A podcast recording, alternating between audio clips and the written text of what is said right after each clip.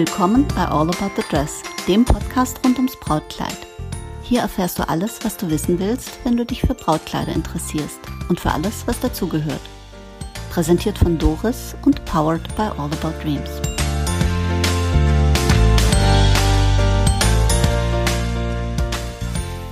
Hallo und willkommen zurück zu All About the Dress. Jetzt haben wir uns in den vorigen Episoden beschäftigt mit, wen nehme ich am besten mit und ist weniger nicht eher mehr. Jetzt geht es mir darum, wie finde ich denn den richtigen Laden? Woran erkenne ich ein seriöses Brautmodengeschäft? In der vierten Episode habe ich äh, schon lang und breit was erzählt zu viel hilft viel. Also man muss nicht in viele Läden gehen, sondern in die richtigen. Wenn man den richtigen Laden findet, dann kann man sich auch viel ersparen. Stress durch zu viel Läden und zu viel Kleider nach dem Motto Jugend forscht. Ich probiere mich halt einfach mal durch und irgendwann bin ich völlig hilflos und entscheidungsunfähig. Man erspart sich auch eine blöde Erfahrung in einem Laden, der dazu neigt, mit Druck zu arbeiten oder Zeitverschwendung in einem Laden, der gar nicht im Sortiment hat, was man sucht. Aber wie findet man jetzt den richtigen Laden? Da gibt es unterschiedliche Methoden und da gibt es auch unterschiedliche Phasen. Also in der Recherchephase gibt es mehrere Möglichkeiten. Hochzeitsblogs sind eine gute Quelle. Hochzeitsblogs ähm, präsentieren ganz viel, ganz viel Tipps, ganz viel Inspiration und geben auch Empfehlungen. Aber mittlerweile ähm, sind das alles kommerzielle Blogs, die meisten. Die müssen ja auch von irgendwas leben, ähm, beziehungsweise ihre Arbeit irgendwie, ähm, ähm, dass sich ihre Arbeit irgendwie niederschlägt. Also sind es meistens bezahlte Werbebanner, die wenig über die Qualität des Ladens aussagen. Trotzdem finde ich, Hochzeitsblogs sind eine gute Quelle. Bei Hochzeitsportalen ähm, sieht es ganz ähnlich aus. Äh, da gibt es eine Möglichkeit zur Information, aber auch hier sind das äh, alles bezahlte Werbebanner da wäre ich immer ein bisschen zaghaft und würde mich dann weiter informieren. Aber als äh, Information auf jeden Fall hilfreich. Messen und Ausstellungen, jetzt sind die in der Pandemie jetzt nicht ähm, unbedingt ähm, äh, so häufig zu finden und wer sie macht, der ist sicherlich auf dem Weg. Ähm, ich halte mich nicht an Regeln. Also Fakt ist, Messen und Ausstellungen gibt es gerade wenig, sind aber grundsätzlich immer eine gute Möglichkeit. Da kann ich gucken, welches Standpersonal ist mir sympathisch, welcher Messeauftritt spricht mich an. Da kann ich die Chance nutzen, Fragen zu klären, direkt zu den Fabrikaten. Wie viel Vorlauf brauche ich? Wie ist der Preisrahmen? Wo kriege ich denn mehr Informationen? Und ich sehe, wie reagiert das Standpersonal? Wie ist mein Gefühl? Wie ist mein Instinkt? Nimmt man mich ernst? Beantwortet man meine Fragen? Oder geht es nach dem Motto, ja, ja, mach erst mal einen Termin, komm mal und dann klären wir alles vor Ort? Da wäre ich immer ein bisschen zaghaft. Google. Recherchemedium Nummer eins heutzutage, das gute alte Google. Wenn man da einen Suchbegriff eingibt und die Läden der Region sucht, kriegt man sie aufgelistet. Aber sicherlich nicht nach Qualität des Service, der Beratung, sicherlich nach, nicht nach Liebenswürdigkeit, nach Wohlgefühl, sondern nach SEO-Parametern. Also Search Engine Optimization heißt das Zauberwort. Suchmaschinenoptimierung nicht, Serviceoptimierung. Und wenn sich ein Laden leisten kann, seine Webseite von einer schicken oder pfiffigen oder teuren Agentur nach den Parametern gestalten zu lassen, dann erscheint der Laden auch ganz weit oben auf der Liste. Dass Läden, die zauberhaft sind und tolle Arbeit leisten, hier nicht zwingend auf Rang 1 bis 5 stehen müssen, liegt einfach daran, dass Zauberhaftigkeit, Serviceorientierung, Wohlgefühl und Seriosität den Google-Algorithmen völlig Banane sind. Da lohnt es sich auf jeden Fall ein bisschen zu scrollen und zu blättern und damit vielleicht auf äh, weiter, äh, Plätzen weiter hinten auf Läden zu stoßen, die nicht im Stadtzentrum sind oder teure optimierte Webseiten haben oder sich die teure Google-Werbung leisten können. Und das sind Läden, die dann dafür eine wunderbare Erfahrung ermöglichen. Oder vielleicht haben die auch eine brautfreundlichere Kalkulation als die großen teuren Läden, bei denen die viele Fläche, die Innenstadtmiete oder auch die teure Webagentur oder der Verwaltungsapparat oder auch die vielen Banner auf Brautmodenportalen mit in die Preiskalkulation einfließen. Online-Bewertungen. Bei Online-Bewertungen bin ich immer hin und her gerissen. Da kann auch was geschwindelt oder was gedreht werden. Wenn man aber genau hinschaut, dann sieht man schon oder hat zumindest ein Indiz dafür, sind die echt oder nicht. Am Usernamen, wenn eine Braut mit ihrem Vornamen und ihrem Nachnamen dafür gerade steht, was sie schreibt. Ähm, man sieht es am Schreibstil, am Aufbau der Bewertung, an der Länge. Ähm, wenn das überall gleich ist, kann man davon ausgehen, dass die konzipiert wurden. Man sieht es an dem, was drinsteht. Was wird denn an Fakten genannt? Wird der Name der Beraterin genannt? Gibt es inhaltliche Punkte? Also Christine hat mich ganz super beraten oder ich fand euer Ambiente mit den roten Vorhängen so schön oder äh, was ähnliches. Da sieht man dann schon, war jemand tatsächlich da. Viele gute Bewertungen sind ein Indiz dafür, dass der Laden gut ist. Aber das ist noch lange kein Beweis dafür, dass der Laden für dich richtig ist und auch für jeden passt. Das ist immer so ein bisschen wie beim Arbeitszeugnis. Das ist eine individuelle Momentaufnahme. Wenn aber ganz viele Menschen eine gute individuelle Momentaufnahme haben, dann kann man da schon was ableiten davon. Grundsätzlich ähm, sind Bewertungen das eine, aus dem man was ableiten kann. Ich persönlich finde immer ganz spannend, wie reagiert denn der Inhaber des Ladens auf eine Bewertung? Nimmt er nur Bezug auf die positiven Dinge? Oh, das ist so schön, dass du bei uns warst, wir haben eine gute Zeit gehabt. Oder kommentiert er auch Kritik? Aussagefähig sind die Kommentierungen der Bewertungen. Besonders wenn die problematisch sind. Also wenn ich jetzt irgendwas angucke, dann gucke ich mir immer, immer schlecht, erst die schlechtesten Bewertungen an, gucke, was steht denn da drin? Steht da nur drin, Wucher oder blöder Laden, wo ich denke, so ja, das ist ja mal eine Bewertung, die hätte ich dir auch sparen können. Oder es steht da was Habhaftes drin, wir haben lange gewartet, sind nicht gut behandelt worden, wir haben gefragt, äh, haben Sie die Kleider da und dann waren die nicht da. Und dann gucke ich vor allen Dingen, wie reagiert denn der Inhaber auf die Bewertung? Ist er kritikfähig? Entschuldigt er sich für was, was blöd gelaufen ist? Fehler sind immer menschlich, es kommt immer darauf an, wie man damit umgeht. Oder nimmt er die Kritik persönlich, reagiert unsachlich und fühlt sich angegriffen? Das finde ich immer ganz spannend. Getroffene Hunde bellen und jemand, der mit Kritik, zumal wenn sie öffentlich ist, gar nicht gut umgehen kann, dem würde ich ehrlich gesagt gar nicht so viel Geld anvertrauen. Weil was ist, wenn es beim Kauf oder im Service zu einer Unstimmigkeit kommt? Ist er dann auch so kritikresistent? Eine gute Informationsquelle sind natürlich die Webseiten der Läden, aber da darf man auch nicht vergessen, eine hübsche Webseite, ähm, die kann jeder basteln oder gestalten lassen. Wie viel Information steht denn auf der Seite? Stehen da Marken? Stehen da Modelle? Äh, wie sind die Kleider benannt? Steht ein Preiskorridor für ein Label dran? So in etwa, die Kleider dieser Marke kosten bei uns von so und so viel bis circa so und so viel Euro.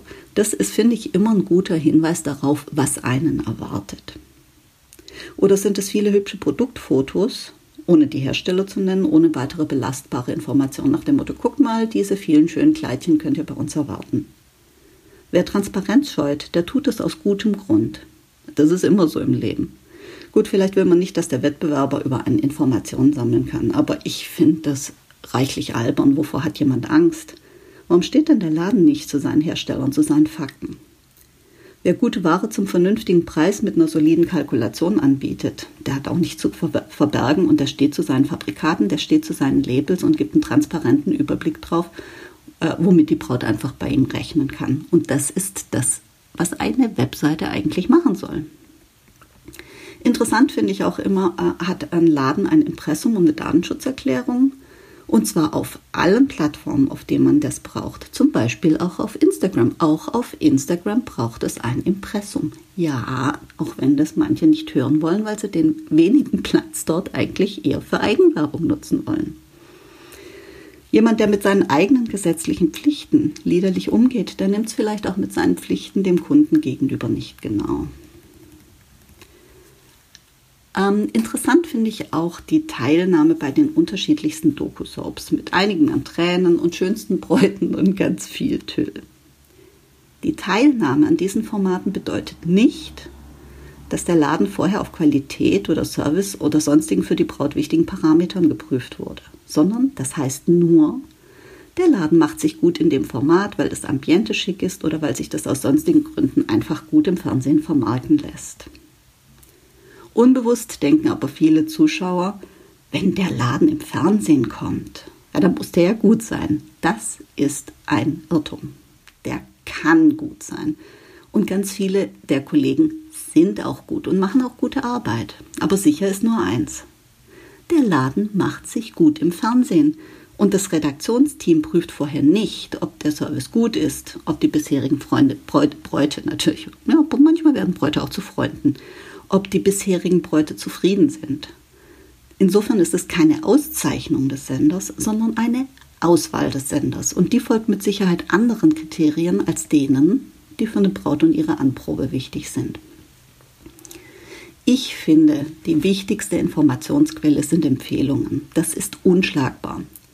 Wenn jemand sagt, du geh doch da und dahin, ich war dort, habe dort mein Kleid gekauft oder hatte eine Anprobe, habe nichts gefunden, aber war super begeistert von dem Laden, ich habe mich wohl gefühlt, wurde tiptop behandelt, die haben einen guten Service, ähm, die haben eine feine Auswahl, ähm, das war ganz toll und ich habe mich einfach total wohl gefühlt. Dann ist das mit Sicherheit ein Versuch wert und aussagekräftiger als eine Google-Platzierung. Natürlich ist manches wie bei einem Deutschlehrer oder bei einem Arzt eine Frage der stimmenden Chemie oder der persönlichen Wahrnehmung. Aber die Hard Facts, Preis-Leistungs-Verhältnis, Auswahl, Transparenz, die sind schon auch ein Indiz dafür, was äh, einen bei einem Laden erwartet. Jetzt mal meine persönliche Rankingliste. Woran erkenne ich ein gutes Brautmohngeschäft? Nicht zwingend. Wie viele Follower hat der Laden? Auf Instagram, auf Facebook, ähm, sonst wo. Das kann ein Indiz sein, muss es aber nicht. Hat der Laden hübsche Bilder auf einer schicken Website, da haben wir schon gesagt, da kann man jemanden dafür bezahlen, der macht das. Das gibt keinerlei Auskunft darüber, was dich dort erwartet. Ist das Ambiente schick und trendy mit möglichst viel Pampasgras? Der geneigte Hörer merkt, ich mag kein Pampasgras.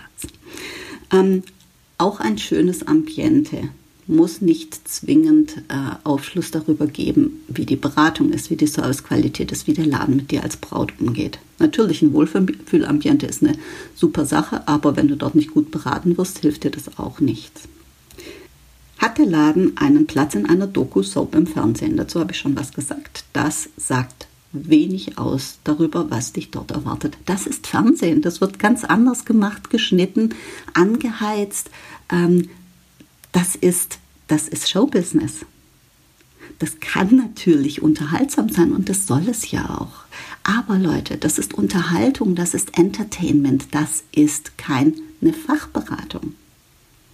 Wenig ausschlaggebend ist auch, hat die Inhaberin vor kurzem geheiratet und den Laden geöffnet, weil es auf diesem Planeten keinen gescheiten Brautladen gab und sie keinen gefunden hat. Das liest man auf ganz vielen Webseiten. Da denke ich immer so, wo warst du unterwegs? Wo hast du recherchiert? Bist du nur in Google-Läden gegangen? Ja, kein Wunder, hast du keinen gescheiten äh, Laden gefunden. Es gibt so viele tolle Brautläden in dieser Bundesrepublik, auch in Österreich, auch in der Schweiz. Es gibt so viele tolle Läden. Wer heute noch einen Laden eröffnet und auf seine Webseite schreibt, ich habe vor kurzem geheiratet, bin den Prozess durchlaufen und habe keinen gescheiten Laden gefunden und ähm, äh, war ganz verzweifelt und ich will anderen Bräuten diese schlimme Erfahrung ersparen. Da denke ich echt so, hey, eine gute Recherche hat ja auch was. Wenig ausschlaggebend äh, für die Qualität eines Ladens ist, postet der Laden 20 Fotos am Tag auf welchen Medien auch immer. Ich meine, das, auch das ist Entertainment. Das ist kein fachlicher Ratgeber. Ähm, hat die Mutter dort auch schon ihr Kleid gekauft? Traditionsläden sind eine gute Sache, aber äh, dass die halbe Familie dort bereits vor 30 Jahren fündig geworden ist, sagt nichts darüber aus, wie der Laden heute ist.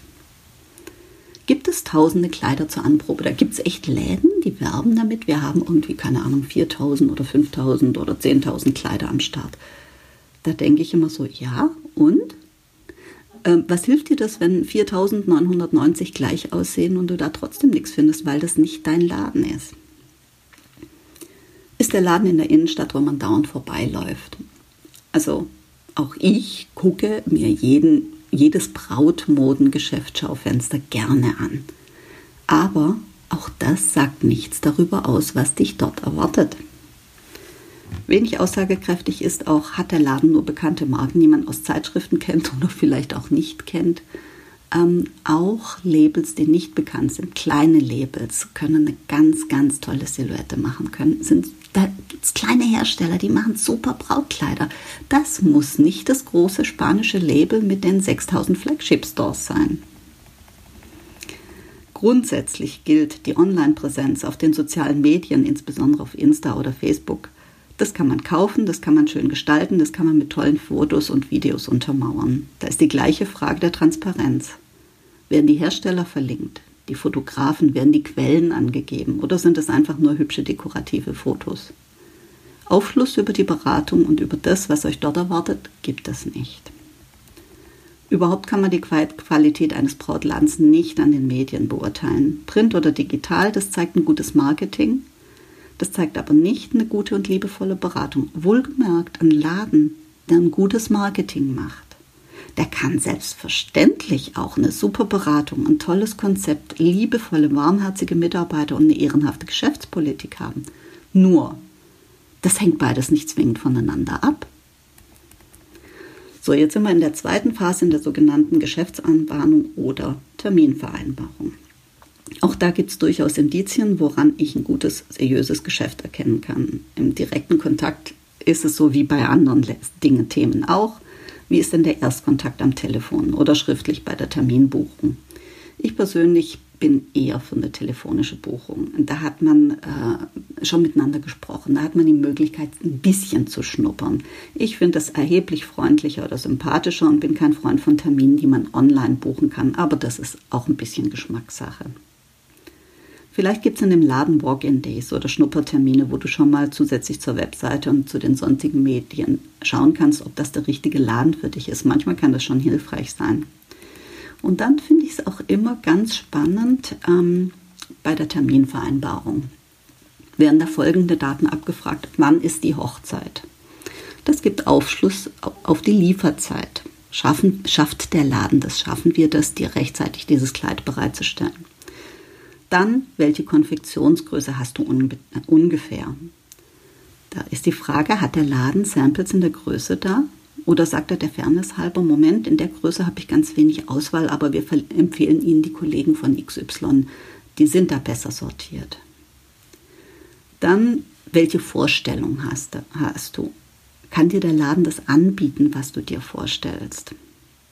Finde ich ganz wichtig, weil wenn du keine Prinzessin bist und die haben nur Prinzessinnenkleider, brauchst du da nicht hingehen. Und was ich auch ganz wichtig finde, ist der Budgetwunsch, der respektiert werden sollte. Also in Deutschland wird furchtbar ungern über Geld gesprochen. Ich habe in den USA gearbeitet, da ist es völlig normal, dass man sich fragt, hey, wie viel verdienst du? Was kosten deine Schuhe? Jetzt fragst du mal in Deutschland, wie viel verdienst du? Da ist es ähnlich, als würdest du sagen, hey, gehst du mit deinem Partner jedes Wochenende in den Swingerclub? Also das ist so ein ganz großes No-Go. Ich halte es aber für völlig unseriös, in diesem Sachverhalt, in diesem Use Case ohne Budget zu arbeiten. Weil das ist gegebenenfalls Zeitverschwendung für die Braut und auch für den Laden. Ähm, diese Dinge definieren, was ist dein Scope beim Brautkleid.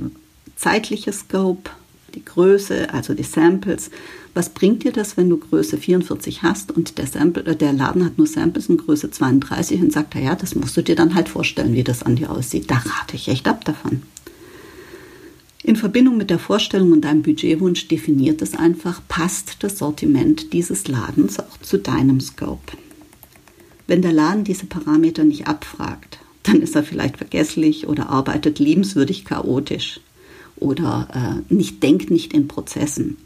Oder der hat vielleicht tausende Kleider am Lager, mit denen er all diese Parameter in der ganzen Breite abdecken kann. Aber es ist auch durchaus möglich, dass er die Schiene fährt, komm erst mal zu uns. Und wenn du dann bei uns im Laden bist, werden wir dich schon zu überzeugen wissen. Nochmal, ein seriöser Laden interessiert sich für die Wünsche und Bedürfnisse seiner Kunden. Das war jetzt die Terminvereinbarung bzw. Kontaktaufnahme. Jetzt sind wir in der dritten Phase im Termin. Du hast also die ersten Dinge für dich geklärt und beantwortet, hast dich für einen oder zwei oder vielleicht drei Läden entschieden. Grundsätzlich einfach nochmal äh, ein Tipp von mir, mach nicht viele Termine einem, an einem Tag, auch wenn deine Trauzeugin aus Berlin und deine Schwiegermutter aus Bayern anreist. Das ist anstrengender, als man meint und die Eindrücke verwischen sich. Und es ist auch für deine Begleiter schwierig, beim 17. Kleid noch irgendeine Meinung abzugeben. Das ist so, wie wenn jemand 100 Babyfotos zeigt, da kannst du beim 90. auch nicht mehr kreischen, oh, ist die Kleine niedlich. Und so ist das auch mit Brautkleidern. Auch die äh, hochmotivierteste Trauzeugin wird irgendwann ermüdet sein und sagen, hey, ich will kein weißes Kleid mehr sehen. Jedenfalls bist du bei der Anprobe und auch da gibt es Indizien, und zwar über die Beratungsqualität. Eine gute Beratung heißt, die Beraterin zeigt dir das, was du wünschst. Die bringt aber auch eigene Impulse und Inspirationen mit ein. Schau mal, das könnte ich mir ganz gut an dir vorstellen oder das Kleid passt jetzt nicht, nicht exakt ins Briefing, aber ich habe überlegt, dass das aus den und den Gründen gut zu dir passen könnte. Das zeigt, die Beraterin hat sich vorbereitet, denkt über dich nach und lässt dir ihre Erfahrung und Fachkenntnis zugutekommen. Sie untermauert es mit Argumenten und erklärt dir das so, dass du das auch verstehen und nachvollziehen kannst. Warum sollst du das und das Kleid anziehen und nicht, weil mir das gefällt an dir? Eine gute Beratung heißt nicht. Die Beraterin bricht bei jedem Kleid in wildes, begeistertes Entzücken aus und erzählt dir, wie schön du daran bist. Eine gute Beratung heißt, die erläutert dir, was ein Kleid für dich tut, warum es dir steht. Aber die rät auch von Kleidern ab und sagt dir, warum. Wir raten ab, weil das und das Kleid, da ist die Farbe nichts für dich. Oder ich finde, der Schnitt, der ist doch eher für eine reifere Braut, der wirkt an dir nicht gut. Oder ähm, etwas anderes. Also abraten finde ich auch ein Zeichen dafür, dass du in einem guten Laden bist. Wenn ein Laden sagt, das und das Kleid möchte ich dir nicht empfehlen, dann hast du ein Indiz dafür, dass du in guten Händen bist. Ich hatte mal eine Braut, die war in einem anderen Geschäft und die kam dann zu uns und sagte, weißt du, die Beraterin muss mich echt für total verblödet gehalten haben. Die kreischte bei jedem Kleid, das ist so toll, das ist so schön, das ist dein Kleid, das steht dir so gut. Bis ich irgendwann gesagt habe, Du willst mir doch nicht im Ernst erzählen, dass jedes Kleid super ist und ich jedes nehmen könnte, das nehme ich dir nicht ab. Merke, sowas ist unglaubwürdig, aber Vertrauen ist die Basis von guter Beratung. Gute Beratung heißt auch, Dinge zu hinterfragen, die die Braut vielleicht ausschließt. Bei uns ist das oft trägerlos. Ich möchte nichts Trägerloses. Dann frage ich danach, woran es liegt. Ähm, findet die Braut nicht schön oder mag es einfach nicht oder fühlt sich nicht wohl damit, dann ist es völlig in Ordnung und dann nehmen wir darauf Rücksicht. Wenn sie aber sagt, ich habe da Angst zu zupfen und ich habe noch nie was Trägerloses angehabt oder ich habe so total breite Schultern, dann äh, ist es ein anderer Ansatz. Dann erkläre ich, wie sich das fachlich verhält. Also wenn man eine gute Beratung hat, wenn die Architektur eines Kleides zur Architektur der Braut passt, ähm, dann passt das auch wenn äh, ein Kleid gut angepasst ist, dann zupft die Braut auch nicht, dann steht es auch nicht vorne ab. Und wenn die Braut ähm, sich ein bisschen dran gewöhnt, dann äh, ist das auch kein ungutes Gefühl. Also trägerlose Kleider sind nicht umsonst so belebt, die sind einfach ähm, häufig sehr schön und, und, und ähm, weiblich und also ich mag die total gerne, ist nichts für jede Braut, aber wenn eine Braut sagt, ja, ich habe sonst nichts Trägerloses an und ich weiß nicht, da sage ich, hey, wenn es dieses Kleid für dich sein sollte, dann kauft ihr irgendwo eine preiswerte Corsage, tragt die zum Fensterputzen, tragt die zum Bügeln beim Fernsehen oder irgendwie, dass du dich dran gewöhnst. Und dann passt das auch mit, der, mit dem Corsagenkleid. Wenn wir so beraten, dann kommt meist die Antwort, ja, wir können es ja probieren und kleines Geheimnis unter uns Oft wird es dann auch ein Kleid, was die Braut eigentlich ausgeschlossen hatte. Merke, auch hier ist Beratung einfach der Schlüssel zum Glück. Eine gute Beratung heißt auch, du kriegst Antworten auf deine Fragen und wirst damit nicht alleine gelassen. Wie ist es mit den Änderungen? Gibt es eine Inhouse-Schneiderei oder gibt es Empfehlungen? Wird das Thema ausgelassen? Wie geht es nach dem Termin weiter? Die Frage ist hier immer die gleiche. Wie geht ein Laden, wie geht ein Unternehmen mit deinen Bedürfnissen als Kunde um? Und als Braut hast du einfach andere Bedürfnisse. Erstens handelt sich das um ein sehr emotionales Produkt. Das wird bewusst oder unbewusst für viele Bräute Symbolcharakter haben. Zweitens gibst du dafür auch verhältnismäßig viel Geld aus und deswegen möchtest du die richtige Entscheidung fällen. Wie geht denn ein Laden um mit diesen Hoffnungen, Bedürfnissen, Wünschen und Träumen? Respektiert er die oder nützt er die aus? Vielleicht noch mal eine Anekdote. Ich hatte eine Braut da und die saß wie ein verschrecktes Hühnchen bei mir auf dem Sofa beim Vorgespräch. Und ich frage irgendwann, sag mal, was bist du denn so zaghaft? Du musst keine Angst haben, wir sind nett.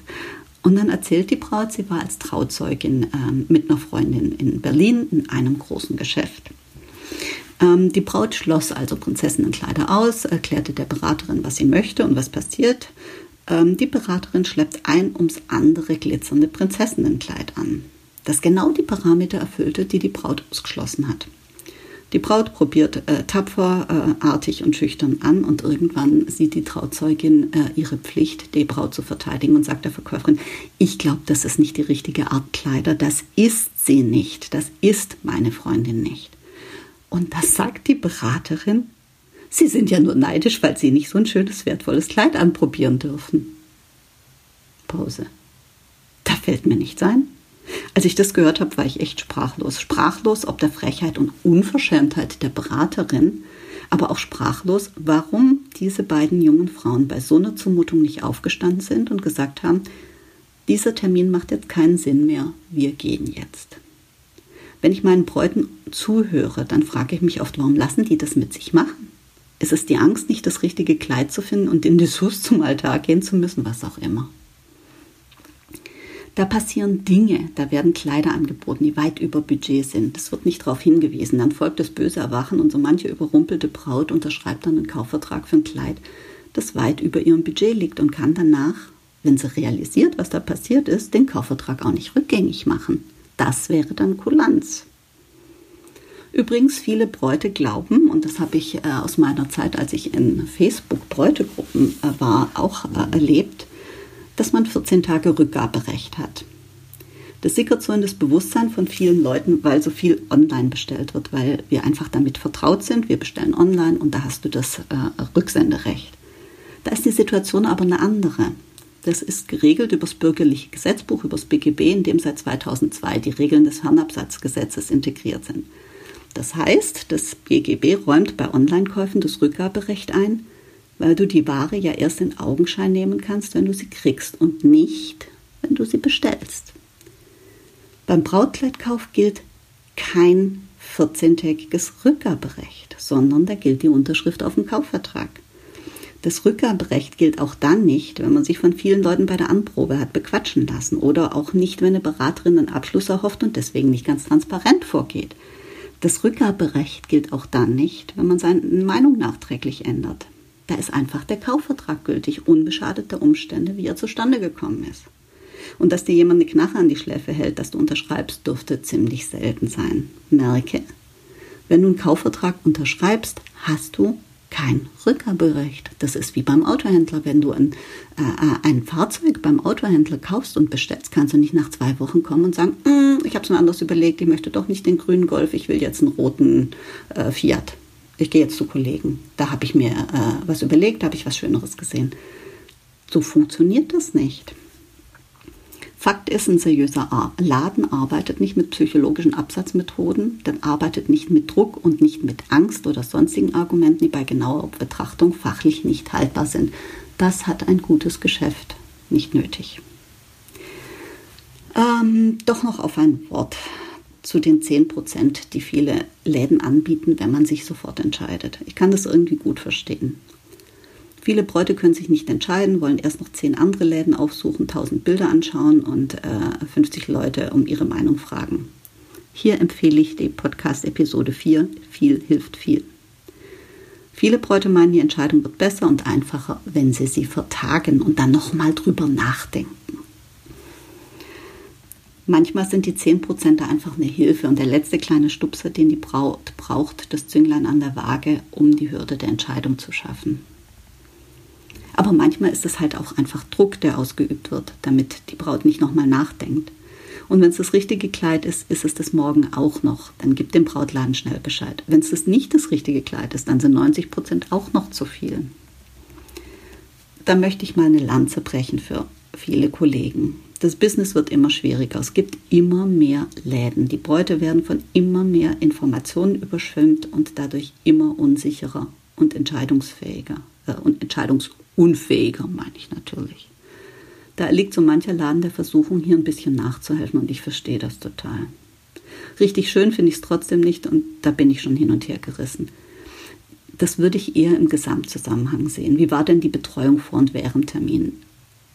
Äh, während des Termins. Ähm, wie, wie war das ganz, dein ganzer Eindruck von dem Laden? Wenn du einen guten Eindruck hattest, wenn die Beratung toll warst, war, dann, äh, dann passt das alles. Dann sind diese 10% einfach nochmal ein Stupser. Wenn allerdings der Beraterin die Gesichtszüge entgleisen, wenn du sagst, du magst nochmal drüber nachdenken und alle Freundlichkeit und Serviceorientierung dann weggewischt ist, dann finde ich das unangemessen und dann relativiert das bedauerlicherweise auch vielleicht eine vorherige gute Leistung. Dann gibt es noch weitergehende Überlegungen. Ist es für dich wichtig, dass es vegane Kleider gibt? Oh, da hatte ich auch eine nette Anekdote auf Lager. Ähm, wir hatten eine Braut, die Veganerin äh, ist. Äh, die hat also bei uns Kleider probiert und irgendwann habe ich ihr ein Kleid von Kisui angeboten. Klammer unbezahlte Werbung ohne Auftrag, Klammer zu. Ähm, und das ist ein veganes Kleid, also nicht, nicht rein vegan. Das ist ein Kleid aus veganer Seide, bei der die Seide so gewonnen wird, dass die Seidenraupen nicht getötet werden, sondern dass denen einfach die Seide weggenommen wird und dann dürfen die weiter Seide produzieren. Also ganz liebevoll, da ähm, gibt sich der Stoffhersteller auch furchtbar viel Mühe mit. Und ähm, dann habe ich der Braut gesagt, schau mal, das ist ein Kleid von Kisui, ein veganes Kleid aus veganer Seide. Und die war dann äh, äh, schwer berührt und sagte, sie findet es schön, dass für ihr Brautkleid keine Tiere sterben müssen. Und ähm, das fand ich dann einfach irgendwie auch ganz süß. Im ersten Moment habe ich ein bisschen geschmunzelt, weil ich habe mich noch nie damit auseinandergesetzt, ähm, wie das mit Seidenraupen ist. Aber ich fand dann den Ansatz schön und ich fand es auch vor allen Dingen schön, dass wir der Braut etwas bereitstellen konnten, was für sie ganz genau gepasst hat.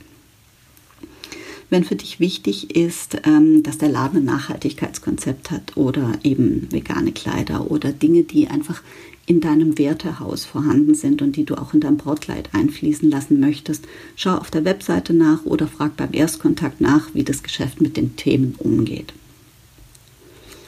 Fakt ist, es gibt in Deutschland und auch bei den deutschsprachigen äh, Nachbarn Österreich und der Schweiz tolle Kollegen, die tolle Arbeit machen. Läden, in die viel Herzblut und auch viel gebundenes Kapital durch die ganzen Musterkleider investiert wurde. Läden, wo jemand eine unternehmerische Entscheidung getroffen hat und gesagt hat, ich will Bräute glücklich machen, ich will mich diesem ganz besonderen Business stellen. Und dieses Business heißt im Gegensatz zu dem Glauben mancher Menschen nicht, ich habe nur hübsche, junge, glückliche Leute da, denen allen ich ein teures Kleid verkaufe, mir damit einen goldenen Hintern verdiene und ansonsten darf ich nur die schönen Roben arrangieren und hübsche Möbelchen für den Laden bestellen. So ist das nicht. Das Business ist erheblich komplexer und anstrengender, als man vielleicht nach fünf Folgen Doku-Soap vermuten mag. Die tollen Läden findet man Mal findet man sie leichter, mal ein bisschen weniger leicht. Ich denke, es ist ein wenig äh, Recherche wert. Man findet sie und man erkennt sie, wenn man ein bisschen genauer hinschaut und ein bisschen Zeit investiert und sich nicht blenden lässt von Dingen, die mit Herzblut und Qualität nicht zwingend was zu tun haben. Wer sich ein oder zwei oder mir wegen auch drei Läden richtig aussucht, empfehlen lässt und da Termine macht, der hat alles, was er braucht und muss sich nicht Situationen aussetzen, die das emotionalste Kleidungsstück unseres Lebens, das Brautkleid, mit einer getrübten Erfahrung verbinden. Im optimalen Fall findest du das richtige Kleid mit einem schönen Moment im richtigen Laden und nimmst es mit in dein Leben, auch als Erinnerung mit in dein Leben. Und hier im Podcast bekommst du alle Infos, die du dazu brauchst. Wir hören uns in der nächsten Episode, in der es um das Thema geht, wie bereite ich mich auf die Anprobe vor. Danke fürs Zuhören und ich freue mich auf euch bei der nächsten Episode.